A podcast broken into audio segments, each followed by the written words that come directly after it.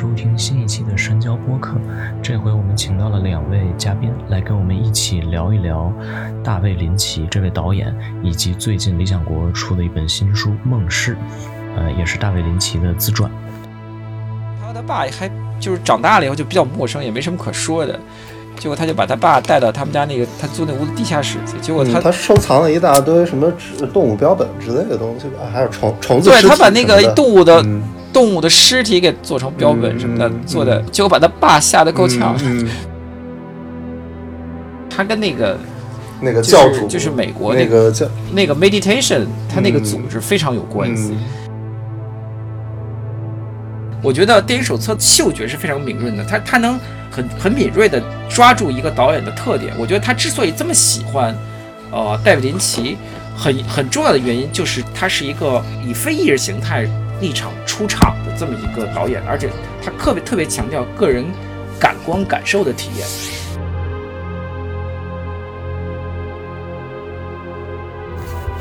嗯，大卫林奇，我想也不用给大家做过多的介绍了哈，因为可能在影迷群体当中。大卫林奇一直都是一个神一般的存在，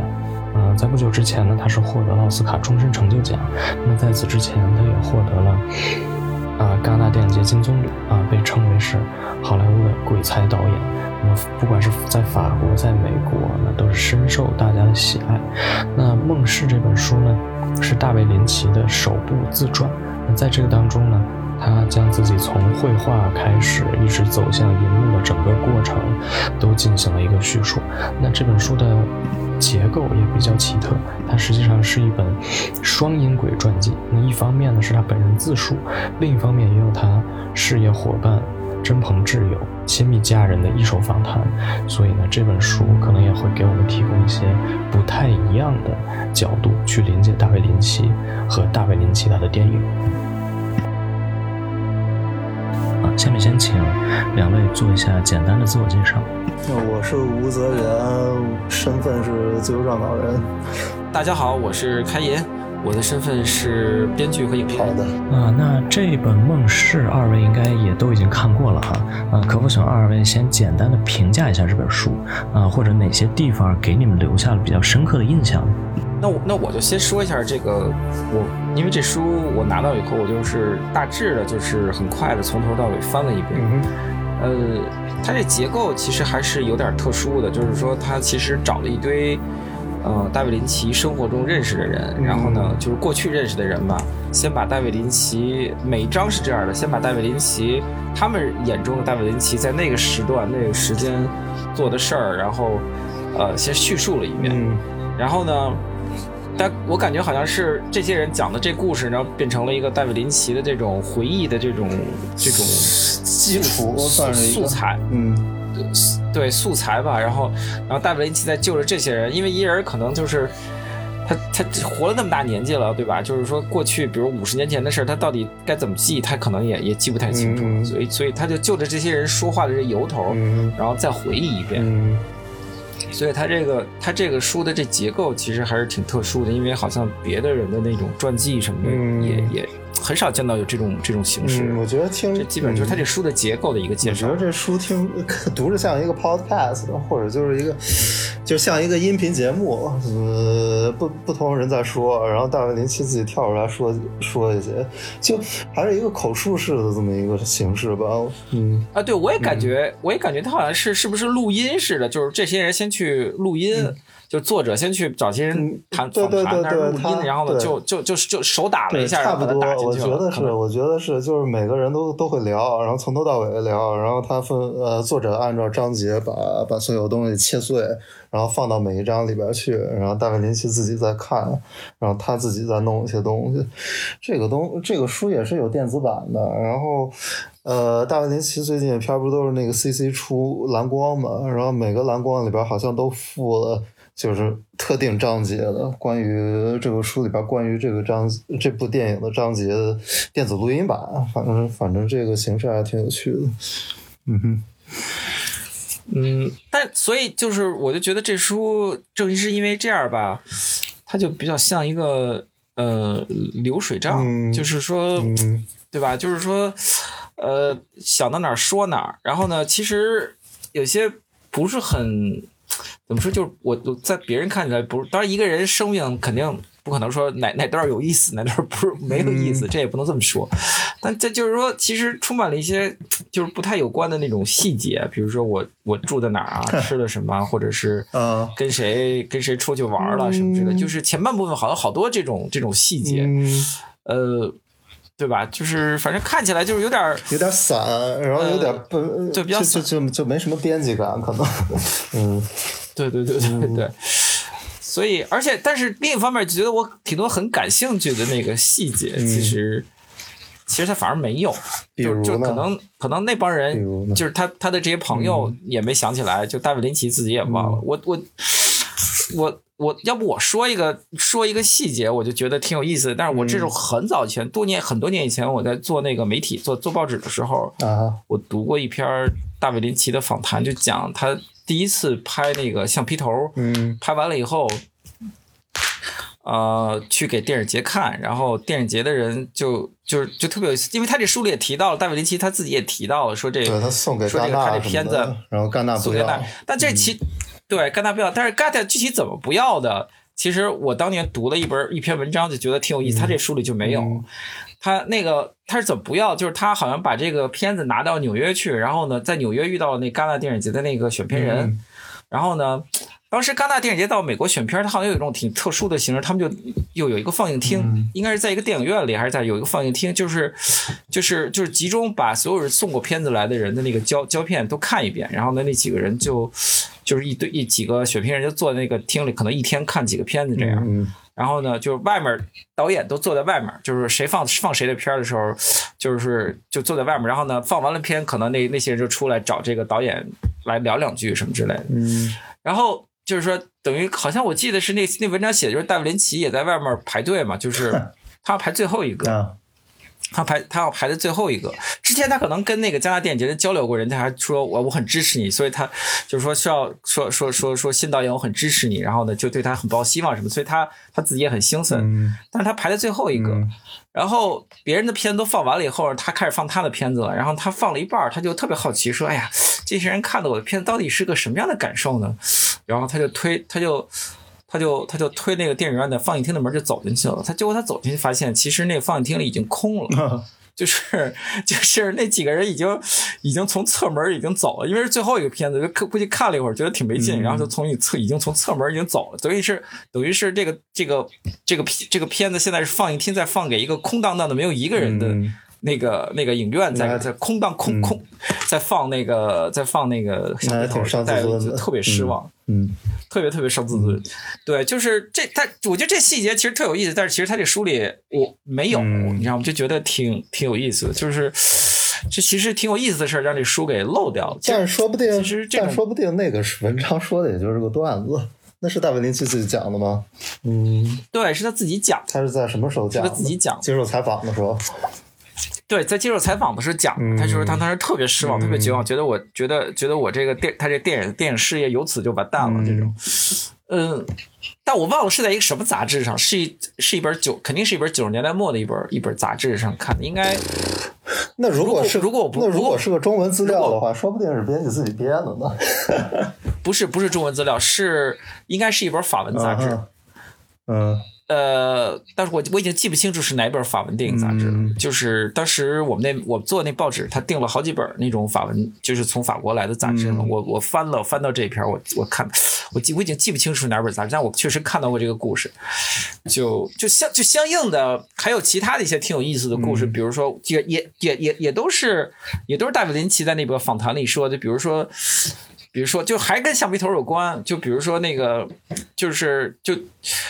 就他这片子到最后是怎么起来的？就是橡皮头这片怎么起来的？就跟库布里克好像很有关系。就是就是就那一年好像是对对对，库布里克看了以后特别喜欢什么的。呃，对，但是但是这个这个电影之所以火，好像是因为他在那个午夜午夜影院里边卖的特别好嘛。对，午夜联火。但是就是说，就是说，大公司知道，就是知道注意到戴维林奇的这个名字是跟那个跟库布里克很有关系。就是库布里克，好像我我记得是是华纳还是还是哪个公司的人，就是他们有一个习惯，就是每年要到年末要到伦敦去拜访一下那个嗯库布里克然后库布里克，然后就是专门提了这一块儿，嗯对库不是库布里克，就是就就就把他就把这些人拉到家里来，就是说说我给你们看一下哦我今年最我觉得看过觉得最好看的电影，结果结果就他们家有个小放映厅，结果放出来就是就是橡皮头嘛，嗯然后。然后，然后，然后，华纳那些人，好像那些大公司的人，尤其才记住哦，原来美国在纽约有有这么一人是嗯是是是是拍拍独立电影的，就是跟库里克其实其实很有关系，嗯就是他库里克觉得他这是他那一年看的最好的一个片子，嗯嗯，反正但好像这些这些这些细节，这些这些细节这本书里好像都都没有橡。皮头那张橡皮头，我觉着这些细节都没有，可能也是因为因为林奇其实出了挺多本书，他就是他自己官方认证过的，他有一本访谈录嘛，叫《Lynch on Lynch》嘛，然后后来翻译过来叫呃前一版叫《我心狂野》，这呃后后一版叫《与火同行》，然后他在里边已经讲了很多东西了，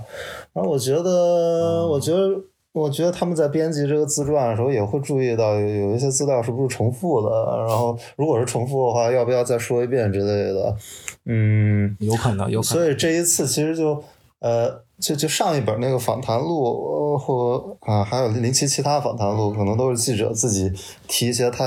呃感兴趣的问题，然后然后林奇来回答。但这一次的话，这个记者就是采先采访一大堆，就是林奇世界里边所有人，基本上。我觉得不管是合作伙伴啊，还是还是家庭、家人啊、朋友之类的，然后然后再把这些东西整理出来给林奇看，然后林奇再做一些反馈，然后就就形式上有些不一样吧。嗯，然后我觉得有一些细节，我我我后来读的时候，我觉得还挺新鲜那，就就是就是林奇是怎么从一个就纯粹的艺术家，就是他。他是不是个穷人？我记不得了，我我没有仔细读他童年段落，应该也不算很穷吧。但是他他家不是很穷，他家他他爸他爸应该是公务员那种，嗯就是是一个给美国政府干事儿的一个、嗯一个公务员，好像还是个科学家，我记得。但是他就就他不是很嗯但是穷。他就讲那个在 AFI 学习的时候，包括拍橡皮头的时候，经济他其实经济很拮据嘛，然后又是送报纸，又是又是好像是捡垃圾吧，但是捡垃圾这事儿也不是生活所迫，因为他做艺术，他经他喜欢捡垃圾，他喜欢捡材料什么的。但是但是那一阵儿就是靠这些东西来，靠这些灵活来赚钱之类的，然后。呃，那一阵儿他的经济状态状况是挺拮据的，但是，一旦他拿到奥斯卡提名以后，然后，嗯，那他准备去拍《沙丘》的时候，他跟那个 Dino De Laurentiis 那个大制片人，然后他他们、哦他就天天跟着那那那哥们儿一块儿混，然后见识意大利的风情啊，去小岛上度假，然后就是就是见识一个全新的生活方式。然后，呃，就就那些东西是怎么给他开了眼？其实，其实我觉得这，呃，就是他对那段经历的个人，呃，个人角度，然后个个人理解，然后个人回忆，我都觉得挺有趣的。就是，嗯，就是。就是你从什么影评啊，你从什么论文分析里边，你是看不出来他的这一面的，这东西还挺有趣的。其他的，然后嗯，其他的我觉得他，反正就是他，他几乎是一个纯感性的导演吧。就他做的任何选择，基本上都是唯一的衡量原则，就是我我感觉对不对，这个东东西感觉对不对。然后他挑演员也是，我看一个照片感觉对不对，然后我看那个演员的眼神感觉对不对，他对某个空间，或者说取景之类的，他。他都是出于感觉的，他他其实没有特别多的理性方面的衡量的东西。这是不是跟他是一个画家也挺有关系的，对吧？对，他是就是嗯他是一个艺术家，他是一个，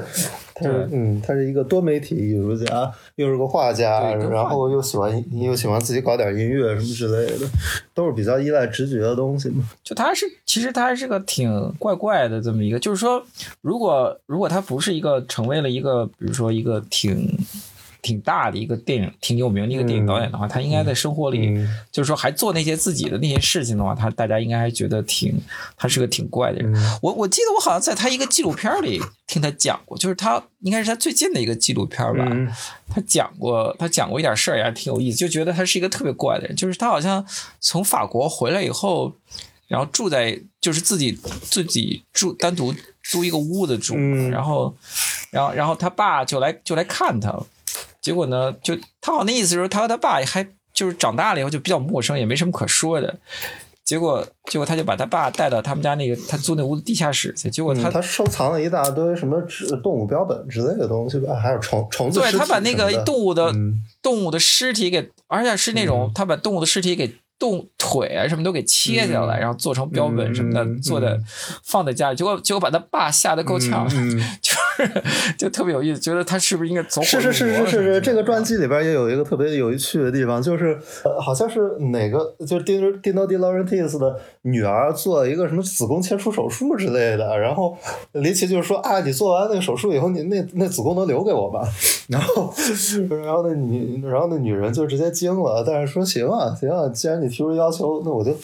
我就送给你吧，然后他回医院去拿那个子宫，但是但是医院说我我们不给你们保留子宫了，我们都已经给你扔了。然后他后来又去了一个兽医院，然后拿了一个什么其他动物的子宫送给林奇，然后林奇也认不出来，然后林奇就巨开心，然后把把那东西冻到冰箱里边去了。后来就说那个他的他第几个老婆我也记不住了，就是蓝丝绒那个女主角伊莎贝拉·罗西米尼嘛。然后有一次也是翻翻自己家里边冰箱，然后里边全是各种动物尸体的切片什么之类的，还有还有动物器官在就就就就保存在冰箱里边，然后也是把他吓得不轻。你你单独把这这些事儿拿出来，然后你就觉得这可能是一个缺乏共情能力的人，然后就是他他切动物尸体什么之类的时候，因为他在传记里边描述的就是。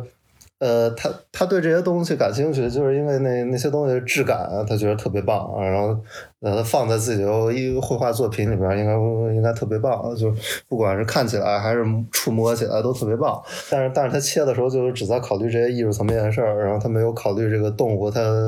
它原本是个活物啊之类的，就是就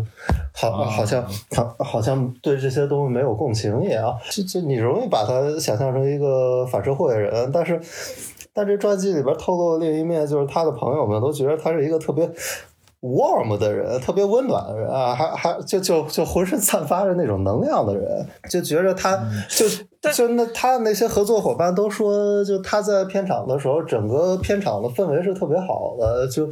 呃就没有没有那些负面的东西，没有没有没有张力，没有 beef，然后就他自己也说，如果在片场他看到一个演员身上散发一些负面的能量，或者是呃或者跟大家都不对付的话，他他会立马就把这个人给请走，他他要保持他要保持一个比较好的。Vibe，他要在片场保持一个比较好的 vibe，这样的话，呃，他才能正常的运转，然后整个剧组才能正常的运转。包括最后一章节，然后最后一章节讲双峰嘛，双峰里边有两个。呃，有两个角色，嗯，就是那个长得像印第安人的角色，一个特别瘦，呃，特别瘦、特别高的那个，也不是特别瘦，挺壮那，特别高的一个哥们儿，跟那个跟那个开叫叫什么开开那个餐厅的卖樱桃派还是苹果派的那那个店的老板娘，他们一直他们一直想在一块儿，但是一直没没法在一块儿，因为那个男的老婆不想离婚嘛，就后来那男的老婆离呃跟他离跟那男的离婚了，然后男的就去找这个嗯老板娘，然后这时候这时候两个人已经是中年人了嘛，但是但是。就经过误会以后，还是在一块儿了。然后林奇在那一集里边放放了一首放了一首歌，反正他特别喜欢歌。然后那个传记里边就说，林奇在拍这场戏的时候，他自己都哭了，就是就是他对这些事儿还挺感性的。他的这些合作伙伴也是说说他是一个挺挺有人性的，挺。嗯，挺会照顾别人感受的这么一个人，所以就是他他的这两面，我还挺挺难合到一块儿的。读这个书的时候，我我是这种感觉。但有有可能，比如说，因为我觉得林奇他好多那种，他好多那个那个创作，就是我不是说创作电影啊，嗯就创作艺术品的时候，嗯他的那个倾向其实还是有点儿稍微有点那种达达主义吧。就是说，他看到一个东西，他可能他能可他可能会把这东西的实际功能给、嗯给剥离，嗯就就变成了一个纯艺术品了，对吧？然后就比如他看到一个动物，他可能就是说在认知它是动物之之后，他又把它从动物那个属性里给剥离，就变成一个艺术品。他后来因为我因为我看过，因为后来有就我那时候在巴黎上学，有那个那个内陆帝国上映的时候，嗯就是法国人在巴黎给他举行了一个规模很大的一个那个那个首映式吗？艺术品展览哦艺术品展览，呃嗯一就他的他都他所有的绘画就是这种所谓的就是艺艺艺术品艺术作品的展览啊，然后我然后我去看的，我发现他的很多那个画儿都是就挺达达主义的，就是就是实物和那个美术和绘画结合在一起了。嗯你比如说他特别有名儿的一画儿是，就他把一条牛仔裤。嗯就我记得是，我记得是是一个房间里的放着一条牛仔裤，还有一个沙发上放着牛仔裤，但你但那牛仔裤本身是真的一条牛仔裤，一条牛仔裤粘粘粘的那个画儿的画儿上，了然后呢，但是剩下的剩下的那些东西都是他画出来的，嗯 但只有那条牛仔裤是真的，就真的贴在那个画儿上，嗯所以他可能。他那思路可能就是比较比较这样，就是他很很容易把一个东西的那个功能给给给剥离开来，嗯所以就就这点，其实在他电影里都都还是有有有有体现的。比如他电影里其实有一些道具，你比如说那个《内陆帝国》里那女的举的那个那个锥子，就是她改锥啊螺丝刀什么之类的，嗯螺丝刀，对螺丝刀，嗯就那种东西，它其实这种符号意义特别强，就是说它已经从那个从它已经不是一把螺丝刀了，其实它在对针对那个剧情，它有别的那种那种那种含义，嗯就是。就它这种转换，这个物件功能或者人物的这种这种功能属性的转换，其实它这思路渗透在他的那个电影和那个艺术作品里。我觉得这个可能是他的思路，就是说他可能人是不错的一个人，但是他看某些东西的时候，他可能有一种有一种精神分裂式的那种那种反应，就是我可以我可以把这东西的实际功能和外表剥离去，变成另外一个东西。嗯，这本书有助于理解戴维林奇的电影吗？我觉得有助于理解他的创作思路，这个还挺重要的。他应该也讲了不少，嗯就是说这个电影就是之前就一个片子之前怎么拍摄，然后中间发生了一些什么事情啊，到最后结尾的时候，嗯一，些一些他还是讲了讲了一些这些但是所以是但是他是从来都不会解释那个自己片子里边有什么含义的。就是就他讲的都是一些创作过程中的细节，然后他啊，他对某些地方的就就他对某些空间啊、某些场景呃有一些特殊的回忆之类的，他不会讲剧情啊，他不会讲那个象征含义什么之类的。但是我印象比较深的是他讲他讲自己选角，然后他就讲那个《妖艳荒踪》的男主角嘛，他为什么要选那个演员，就是因为。他之前演的都是老好人啊，什么二把手之类的，但是他看那个人的眼眼神儿，就觉得那眼神儿里边有一丝邪气，邪气，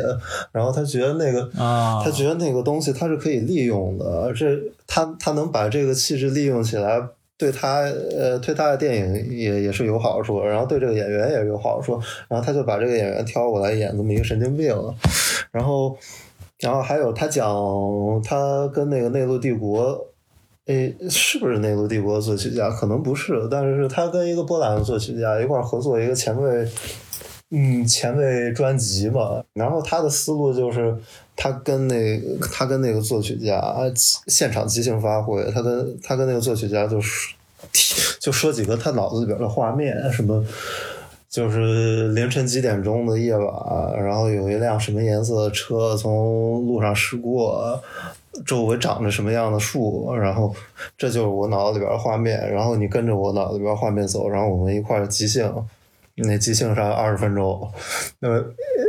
也不一定是二十分钟，他没说是二十分钟，反正就是即兴，然后一直在即兴，到了他觉着 OK 的时候，他就跟那个他的创作伙伴使个眼色，然后他们俩就结束了，然后一首一首曲子就完成了，我就觉得他这个他这种特别感性的。创作方式，反正我是第一次知道。虽然、啊虽然这个对大家来说也没什么用，就是如果你想搞创作的话，你没那个天赋，这个创作方呃这个创作方法完全没有参考价值的。但是对于对于影迷来说，可能还是还是觉得挺有趣的吧。因为他本身大卫林奇就是一个，他就是一个做实验音乐的这么一人嘛，因为他他也他也组过乐队，出过专辑，还还演还巡演过，还在欧洲巡演过。嗯然后我是想去看，因为没买着票，都都卖光了。但是但是就是他是其实算一个我觉得半专业的一个、半专业的一个一个音乐我觉得。有趣的是，通过他的这种描述，我觉得他的所有艺术其实都是一体的，就是融在一块儿了。嗯，你看那个，你看他电影里边的那些被揍烂的、揍烂的脑壳啊，或者或者是变形的人，就就就是残肢碎体之类的，那其实他也是他的某种艺术作品，他的某种雕塑作品之类的。嗯，然后他的前卫音乐可能也是他的影像的一种延伸啊，诸如此类。然后我觉得就是他的他的作品是一个大的整体吧，但他应该也是被愿意被人被人认为是这么一个全才艺术家之类的，而不只是一个导演。嗯，而且而且他现在好像现在也不拍片儿，就靠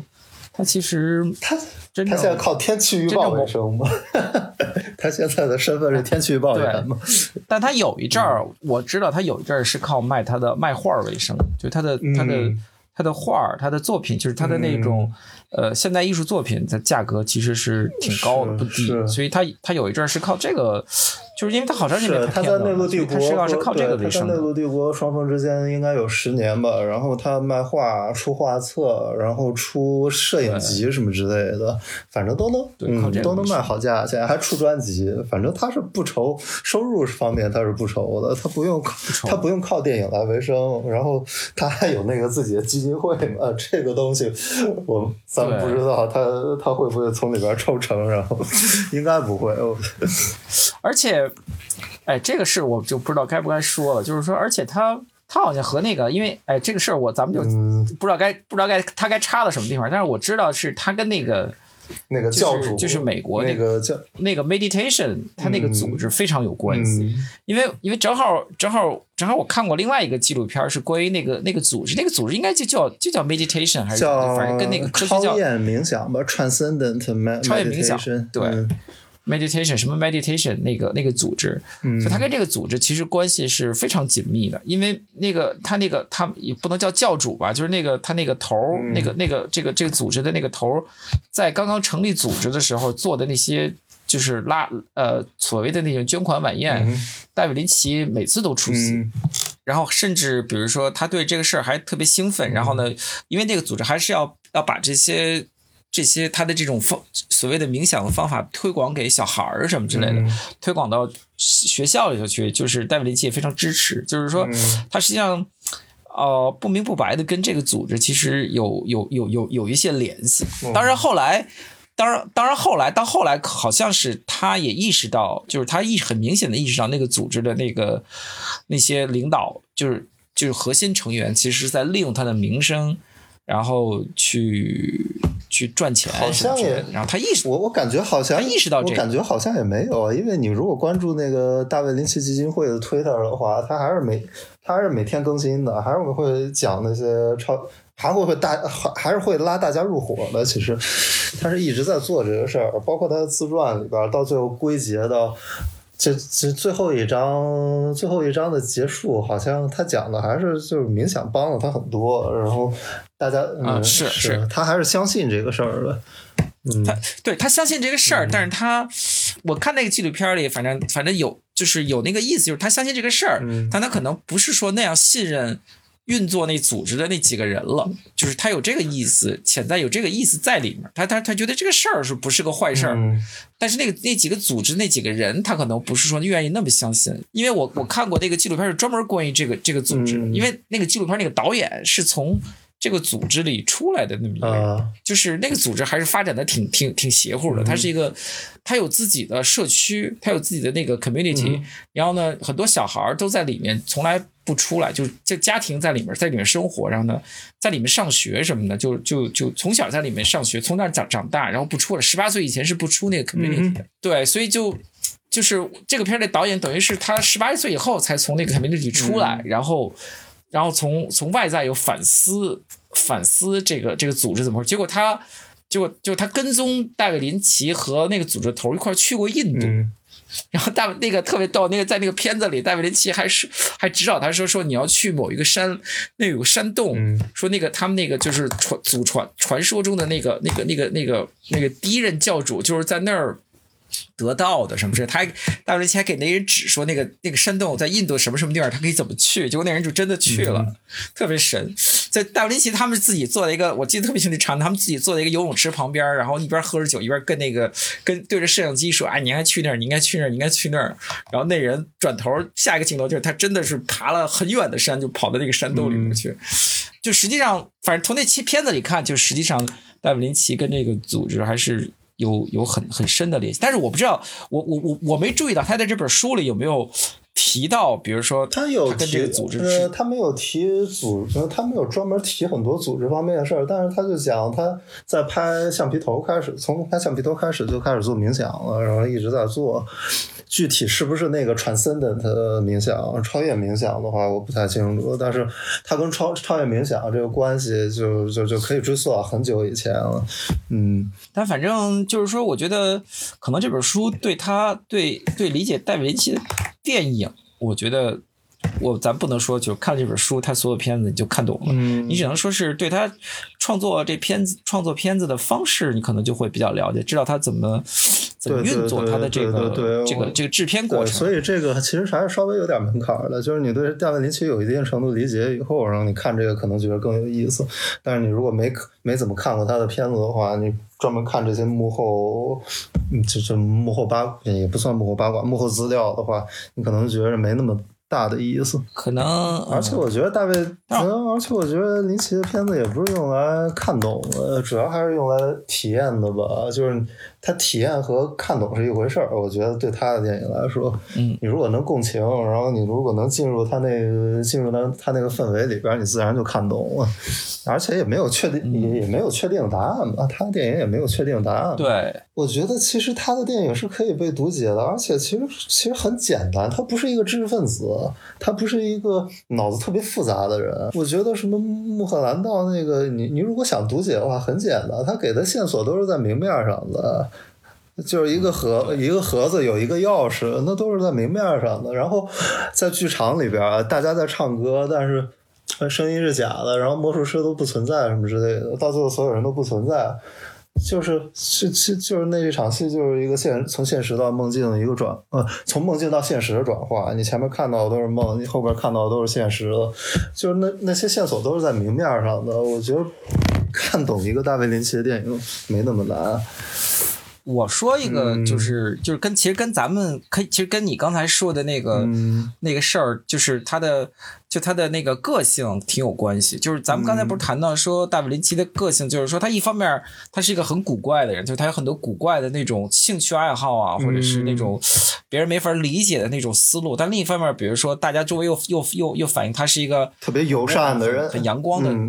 这么有人。他但其实其实我觉得大卫林奇的很多片子，嗯。都跟他这个性格是是他这个性格的结构，就大大概大概从比如说从蓝丝绒开始吧，他的片子就是那种就是说蓝丝绒其实特别明显，蓝丝绒是一方面它是一个阳光灿烂的一个青春片爱情片似的，有一个挺对有一挺阳光灿烂的一个爱情故事，然后呢另一方面就是就是这两个主角，然后去去由一个看看上去不太起眼的一个点入手去发掘。在表面上比较平和、安静、安详的生活里面，其实里面内藏着一些非常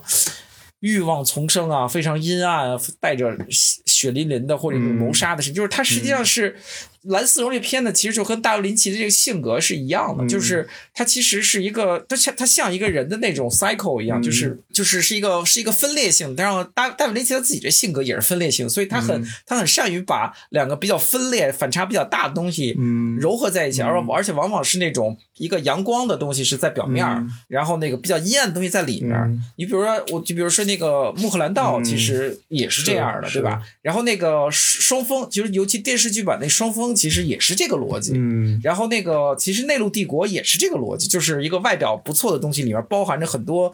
隐藏的那种秘密啊什么的。其实其实其实它很多片子它的架构都是这样的，就是你从这个角度看，你就能就比较容易的理解他在说什么。其实他所有的。片子的内在那个逻辑都是他的个性，跟他的个性是非常相关的。呃，其实也不能解释所有。还有那个妖妖妖妖夜荒踪，嗯，妖夜荒踪没有特。妖夜荒踪其实也是一样的道理。妖夜荒踪没有特别美好的东西。妖夜荒踪一开头就不美好。妖夜荒踪有就是就是进入到第二部分以后，啊他有一部分跟那女的谈恋爱的时候是一个很美好的，很就是很平缓，很美好，就是他根本就不平他开始缓，跟那个一直在打炮，很激烈的好吗？没有很平缓。对，但是但 嗯，但是他这个男的把他想成了一个很美好的一个爱情爱情爱情好像也不是，好像就是兽性发泄，突然找到欲望的所在地，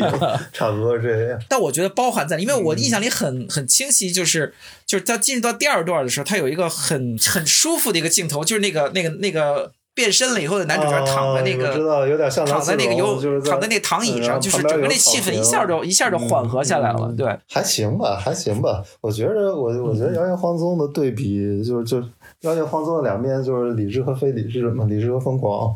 就跟呃其实就就不像《穆赫兰道》这样是。所谓的光明和黑暗啊，穆赫兰道对我来说也不是光明和黑暗，它可能就是梦，就就就是梦境和梦碎就是。嗯，然后就对，其实是梦一个梦的两个不同部分，嗯就是一个一个一个一个梦，你可以他说是一个，也是也许是一个噩梦，但这噩梦有了非常光鲜的一面，嗯，我觉得是这么一个，嗯，可能是吧。我觉得是梦和现实了。我觉得那个，我觉得前边是梦，后边是现实了。这这区分的还挺明显的。但是蓝丝绒确实是光明和黑暗的。呃，我觉得他这个性格有意思一点，也跟他是一个，他其实是一个小地方来的，他是一个就就就美国。美美国土地方来的这么一个人，然后他的他是他的性格里边有个特别淳朴的一面，就跟那个老农民一样的那种那种一面，所以他之前也说过，他他不是说挺能理解特朗普，但是他说特朗普说不定就能成成事儿，他有一阵儿说过这事儿嘛，就是他还是挺能理解那些。老农民啊，或者或者工人阶级啊，或者怎么样的，就是那些美国人到底是怎么想的？因为他本质上，呃，有一部分也是这种人，然后另一部分是一个特别先锋的艺术家，这也是他对，所以他不是去，嗯他特别惊讶的，他不是去拍那个《The Street Story》就是对，就是大家特别惊讶，说怎么拍这么一个片子？其实其实跟你说的这个，就是他有一个个性里挺淳朴的一方面，对其实很有，关系特别。淳朴、特别天真的一面，他是有这这方面的。他的创作方法有什么颠覆性？我觉得颠覆性可能就在于他把美，他把艺术，就就就是他是把自己的艺术创作融到了自己的电影里边儿。就就他他拍电影不光是讲故事这么一，他不光是为了讲故事或者怎么样，他就就跟刚才说的一样，他的电影是一个总体创作中的一部分吧。所以对于一个看传统电影比较多的人来说，他可能他们他们可能觉着有某种程度的颠覆性吧。我我说一个嗯吧，我就觉得戴维林奇，就因为他因为首先他是因为他是视觉艺术家嘛，对对对所以所以他肯定在视觉上有很多有很多尝试，这个就是很明显。我就我就我我觉得这都大家都不用细说了。但我觉得有一点他比较特殊的就是说，因为大卫林奇他也自己写剧本儿，就是他很多剧本是他要么是他自己写的，要么是他和别人合写的。嗯但是，但是我觉得他写他写剧作的方式其实是挺特殊的，因为他是从一个视觉艺术家的角度嗯在写。在写文字，其实我觉得这个点是特别颠覆性，而且这一点其实好好像，就整个世界范围内，就是说以这么以这样的方式来写剧作的人，其实还不是很多见。嗯就是说，一方面，一方面，我觉得他他其实他对剧作的那个常规的把握其实挺好的。你比如他，咱们看他写那个。呃，蓝思荣写那个双峰的电视剧版的时候，那个剧情包括人物对话，互相之间的那种每场每场之间那个那个勾连和人物的个性起个性啊什么的氛围，其实那个剧作都都是写的非常标准，非常好，就是说跟不比其他专业的那种嗯好莱坞剧作者写的差。嗯这达到是，但他另一方面，我觉得他有一个挺特殊的点是，就是说他写剧作，他构筑每一个情节的时候，他不是按照通常的那种传统的叙事逻辑来走的，嗯他其实它是按照它的视觉的视觉构成来写，所以它每一个。每一个剧作，每一个每个情节写的时候，它它都是为了把它能把能把它拼成一起，为那个视觉上或者是听觉上的那个那个效果来服务。嗯我觉得这是他特别特殊的一个地方，尤其是尤其是到了现在，就到了最后这个双方第三季的时候，我觉得那是非常明显，就是他他其实脑子里全都是画面和声、嗯和声音，嗯。画面和声音，但是他需要把画这些画面和声音翻译成，比如说一些情节和故事，所以，所以他这个他这个创作方式是，我觉得是反着来的，他不是说我先写了一些故事、一些情节，然后怎么想着把它变成画面和声响，而是他先，我觉得他肯定是先有了这些情境，这情境里面声音是怎么走的，画面是怎么走的，然后他把他这些东西翻译成一个可为大家表演、可念的这些台词和情节，然后。然后这么样来写这个写这个剧本，所以我觉得他这个方式其实是相当特殊的，而且可能别人还没法复制，得有他那个天赋的那个视觉和那种那种那种才能，才能才能这个方式来写就是。你可以说他是挺颠覆性的，但是我觉得也也也也也可能不太可能被别人复制的。我觉得这是他比较。比较特殊的地方，我其实还挺好奇你说关于大卫林奇的编剧基本功方面的东西，就呃，你说不管是勾连还是那个节奏之类的，我确实就感觉，就他虽然是视觉之上，但是他的电影里边很呃，他的电影很很少有会有让你无聊的部分。呃，对，然后我我不知道他这是怎么做的，就是你写过剧本，你能不能给我给我给我解释一下他他的基本功好在哪？我还挺好奇的。就是这样，就是说一般比如说搞美术或者是搞视觉艺术的呃人出，就是开始做文字工作的时候，他其实最基本的，我觉得他缺少一个对一个叙事结构的一个节奏感的把握。就这个东西其实是这个东西，其实我觉得和视觉创作是有。是有差距的，就是有差距的，就是说它不是一回事儿。两个，因为你视觉两个平行线是不？它是两回事儿。哎，它是两道两个平行线，而我觉得很有可能是一一一方面是因为，比如说很多呃绘画或者是这种就是就是造型艺术，它其实它由于缺乏这种时间上的延展性，所以所以它对时间线上的那种节奏感的那种那种体验不是很强，所以这造成了比如说你我我我印象里。我现在举举不出名字，我印象里不少的画家和比如说。呃，画家改行当导演的，他都有这个毛病，就感觉他，他好像每一个或者画家，甚至甚至是有些摄影师改行当导演的时候，都会有这个毛病，就感觉他他每个每个画面都很漂亮，然后呢也很震撼，他这东西组合起来的时候，这个节奏感，因为节奏感很差，所以他这东西让你看起来就是昏昏欲睡，或者是我能想出来一个例子，呃，虽然你可能会喜欢，但是我能想出来例子是那个霓虹恶魔，就是他他那个思路可能也有点像林奇，但是我看那个片儿，我觉得。无聊的部分还挺多的，嗯，对对，它其实节奏感就不太好，它那个节奏感不太好，而且节奏感比较差。更，我觉得节奏感更不好的是他最近拍的那个，他最近就那个那个那个剧，剧那个剧我觉得还 OK 啊，那个 那个那个，但我但我觉得那个剧的节奏感其实是，我不能说不好，但那个剧的节奏感其实挺挑战人类的。我觉得啊，我我挺喜欢那个剧的节奏，我觉得他是刻意的在营造那种节奏，就是这是一个选择，这不是。是因为他失控了，他不是失控了，就是他的他的习惯。我是说他的那个习惯是一个是一个让你感觉到非常怎么说，带着带有带有虐恋式的那种节奏感。但是我觉得另一方面，比如说你当你看戴维林奇的作品，他尽管也很实验，也很，但他的整整体的这个节奏感实际上是顺着你的那个对叙事的那个需求来的。呃，我我我最早体会到这一点，就是就是其实看那个就是看蓝丝绒。我觉得蓝丝绒的那个那个叙事节奏就特别好，因为它有两条线，它一条线是男主角跟那个跟那个 Laura Dern 两个人在谈恋爱这条线，然后呢另另一条线是他和那个和那一些罗罗西里尼那条线，就这两条线的呃，你你如果仔细分析两条线，这两条线的很多那个时间，就是他在叙述的时候，他那个结构上发生的那种时间点和他的那个事件。是是搭配在一起的，就是一二三四，就是一二三四，每每点是搭配在一起的，而且而且每点和点之间的就是发生的事件，这个发生的事件和同时间在另一条线上发生那个事件，它的那个情绪点，要么是反差很大，要么是有有有有在转换的那个情绪的上的那个勾连，就是他他非常注意在写这个剧本的时候，呃，不同的那个不同两条故事线之间的那个情绪。和内容还有含义的那个搭配，它是非常讲究这个东西的。就是你可以看出，它其实是一个挺有，他到蓝丝绒，他已经是一个很有经验的一个一个一个一个一个一个一个编剧，就是他他很。他他将那个，比如说大众美国大众电影、大众流行电影那商业片类型片的那种那种节奏感，很很平稳的挪到了一个挺实验的一个片子里来。所以我觉得，你你从这一点上其实看，就是觉得他其实这种才能其实还是挺惊人的。因为一般比较实验的导演，他他不太注重这个，但是又太注重这个人的这这这种这种这种编剧这种叙事结构的人，他不可能做出太实验的东西来。但他但作为他来说，就是他把两个他把两个东西其实挺好的结合在一起，我觉得这个是他一个比较突出的一个特点。这就是为什么它其实它可以横跨两边，它有些有些片子其实商业上相当成功。我觉得这个原因也就在于这儿，就是它其实它内在它有它内在的这个剧作的铺了一层比较类型化、比较大众的这个纹理。啊，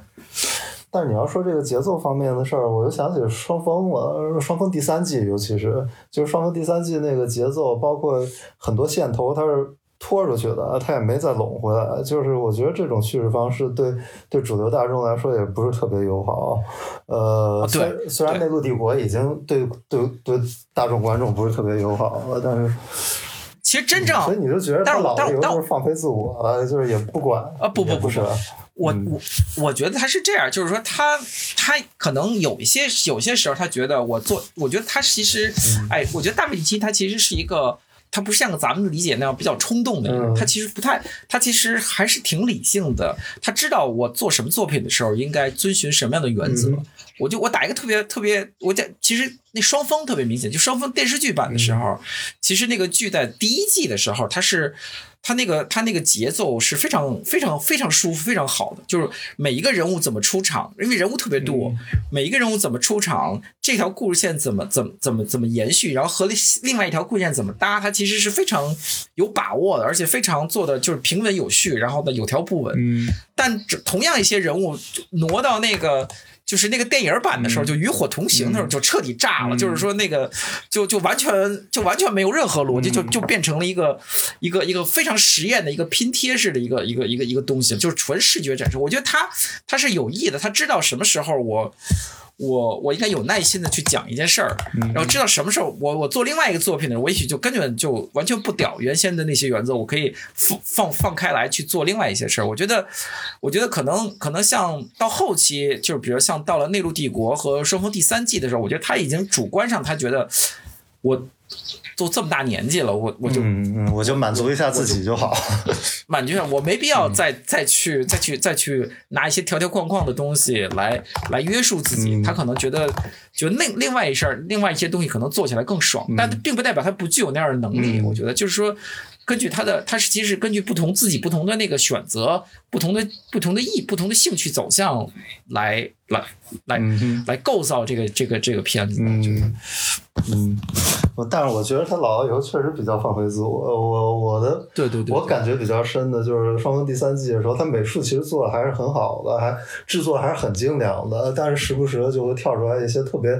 呃，你不能说是五毛钱，但是就特别符合他绘画那种风格的廉价特效。对，然后这两两方面，我感觉在视觉上其实不是特别搭，但是他老人家也不怎么 care。其实，我比较好奇的话题就是咱们俩，然后个人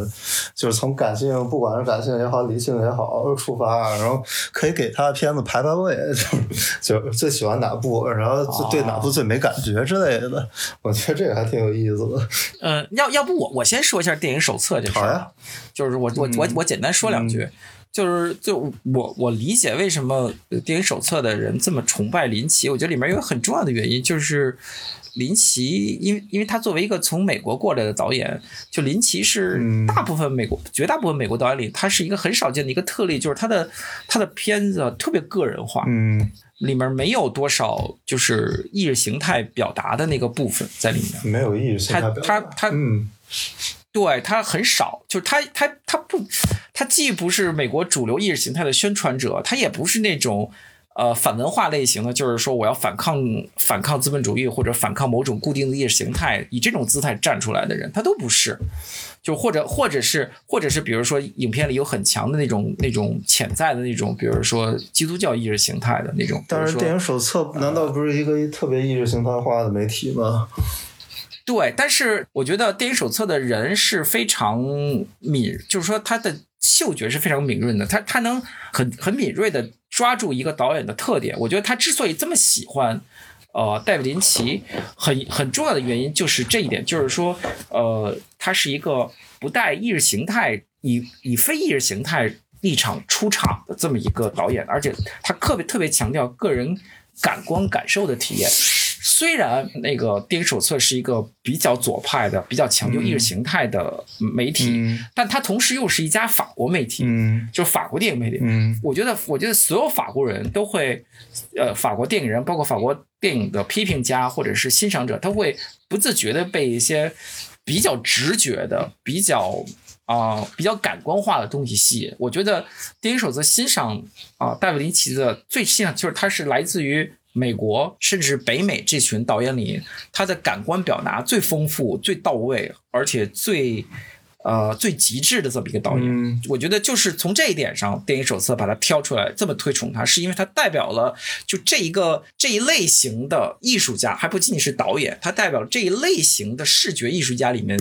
比较出色的一位。嗯呃，我觉得这个是他电影手册最看重大卫林奇的地方。嗯，我其实细想的话，我觉得大卫林奇他不管创作思路是怎么样，然后你客观的看他作品，意识形态还是在里边的。你包括你你你最简单的说《穆赫兰道》嗯它其实是反好莱坞意识形态，对不对？我就是客观的来讲，哎这个他的主观上可能没有，他主观上可能不是特别，呃就就我拍这个电影，并不是为了反好莱坞，可能，但是他，你看他的作品本身传达出来的东西来说，他还是比较，你可以起，嗯、我觉得我我我我能说他只能是借用了一些借用了一些，比如说大家对于好莱坞那种比较表面化的印象，嗯就是说他好莱坞好莱坞是一个浮华的，是一个是一个是一个资本主义式的，是一个剥削人士的，是一个嗯他借用了，我觉得他借用了一点这大家这样的看法，但是我觉得整个这个片子其实不是跟反对或者赞同好莱坞，我觉得没有太大的关系。在我看来，它是其实是一个纯个人化的东西，就是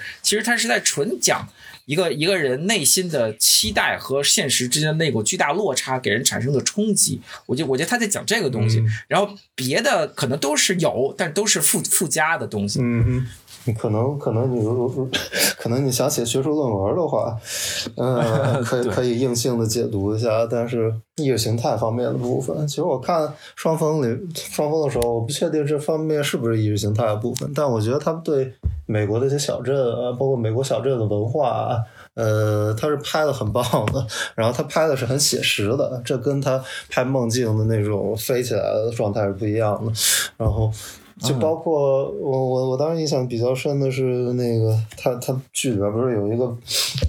就就就类似于类类似于一个跳大神儿的哥们一样，就是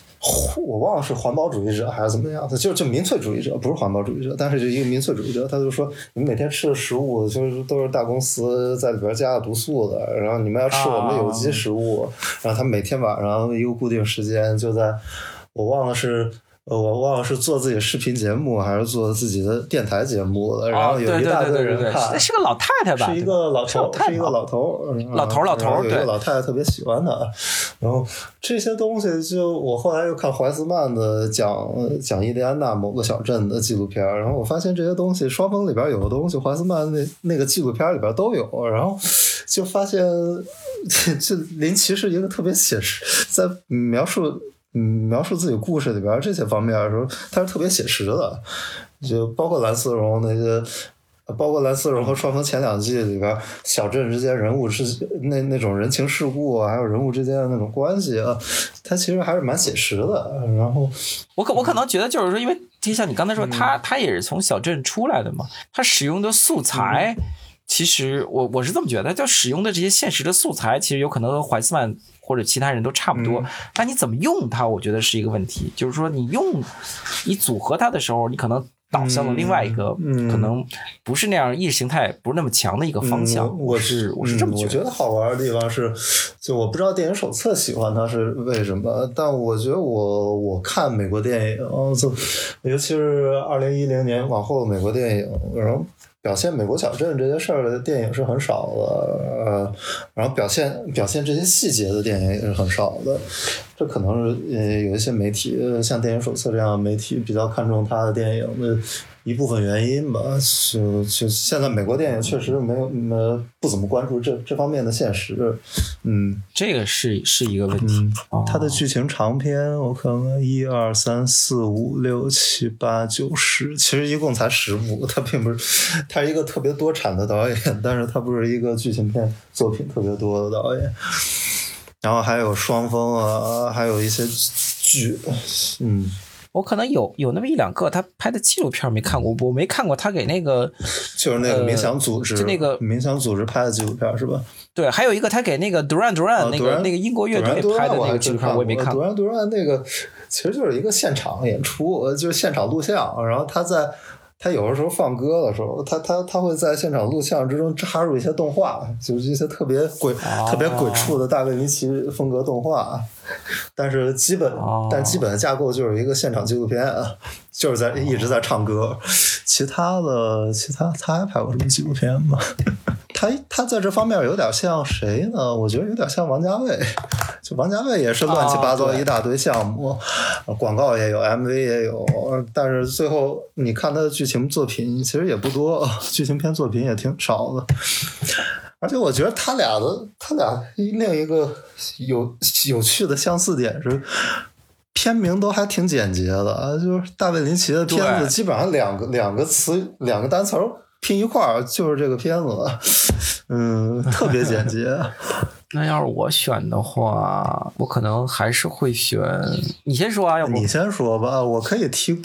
我我可以提供一个有趣的事儿，但是也不也不一定多有趣。就是我我前一阵去西安的时候，跟皮特盖子还有肥内在聊天，然后肥内坚称他的影史时差里边有《捞菜味》和《穆赫兰道》，然后是这这这事儿让我很惊讶。但是啊，时差的话，我操时差可很难。影史时差，我现在觉得可能，嗯，我可能最喜欢的应该是，我要这么说行吗？我可能最喜欢的是他拍的那个短片，叫那个兔子啊，兔子，嗯，对我我我看那个我特别喜欢，嗯，兔子就是就是那个大概不到一个小时吧，那个那那个那个那个那个东西我看的特别上瘾，就我看过好多遍，那个那个我觉得那个都挺挺挺挺像荒诞派戏剧的。对那氛围我特别特别喜欢，就这可能是我看的，我觉得就是我最欣赏的他的一个作品。然后我可能比较喜欢，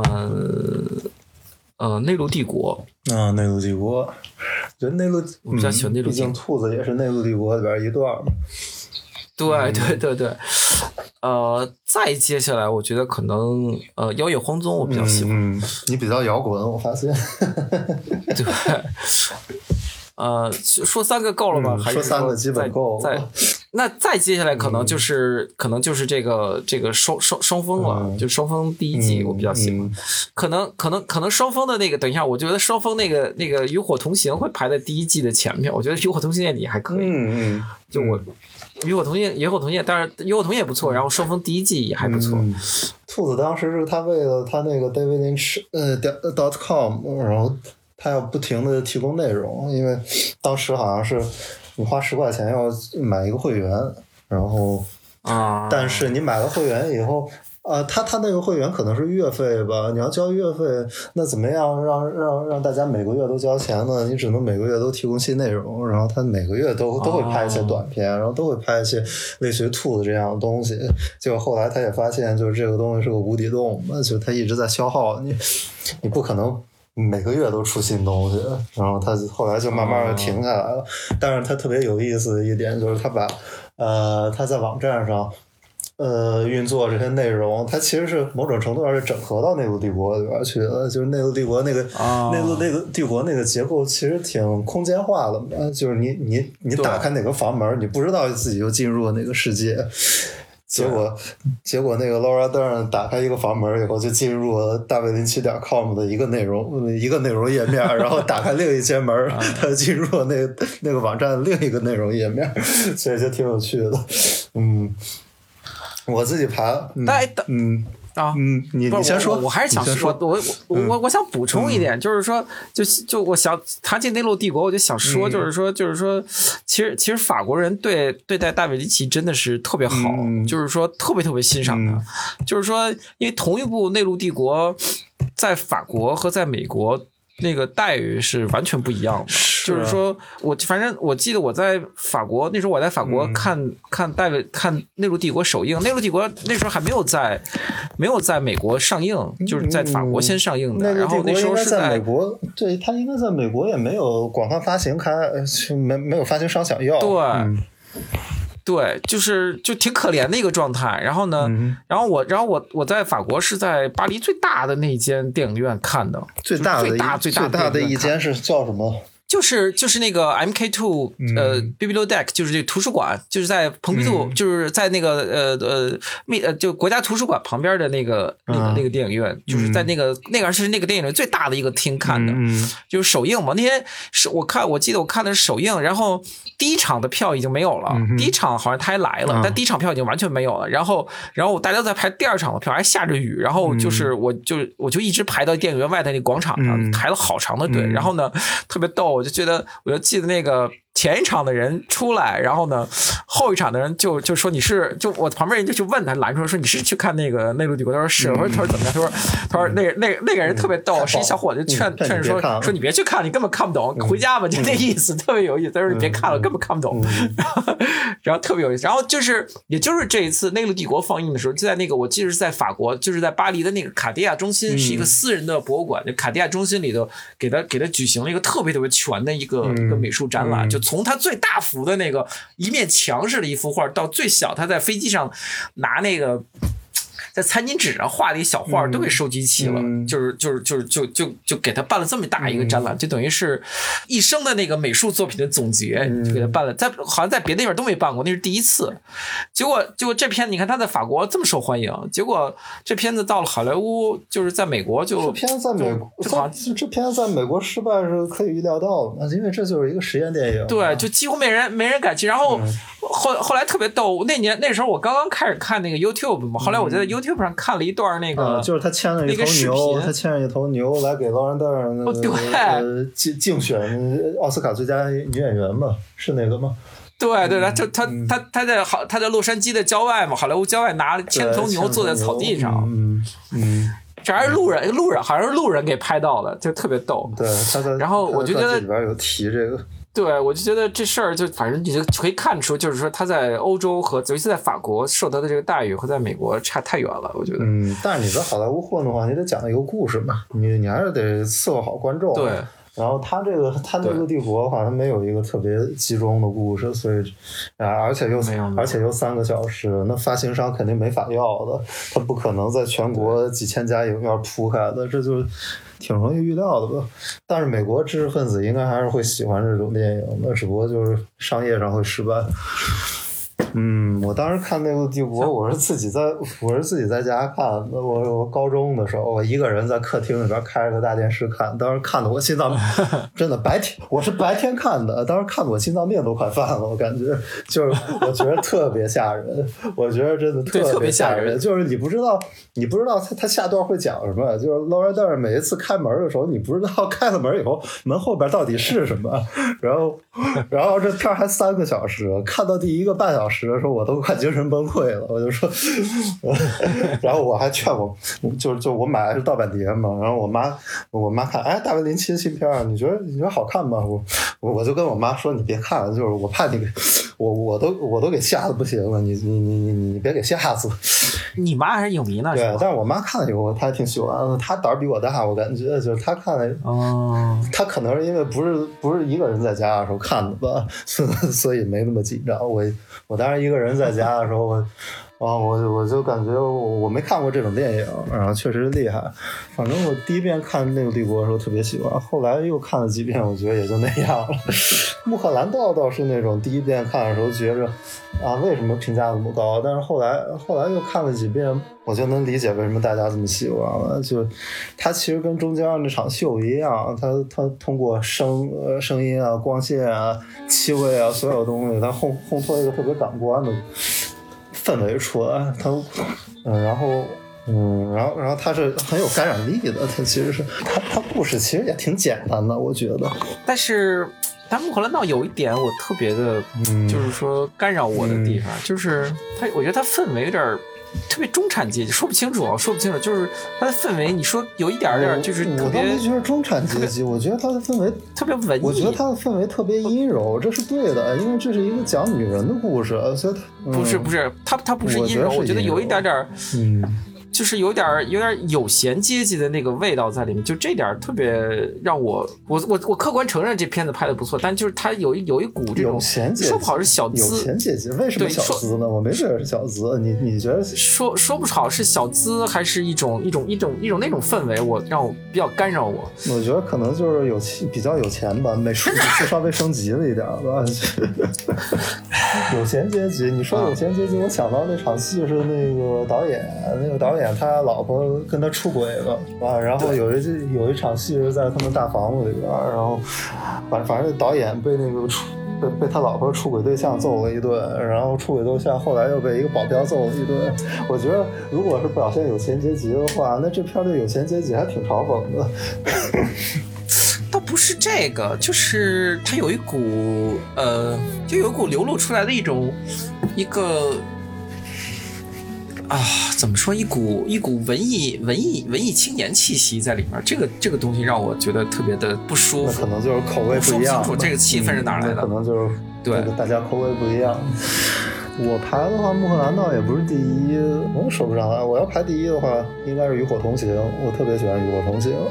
啊，我特别喜欢《与火同行》，就是完全不按套路出牌那种感觉，就是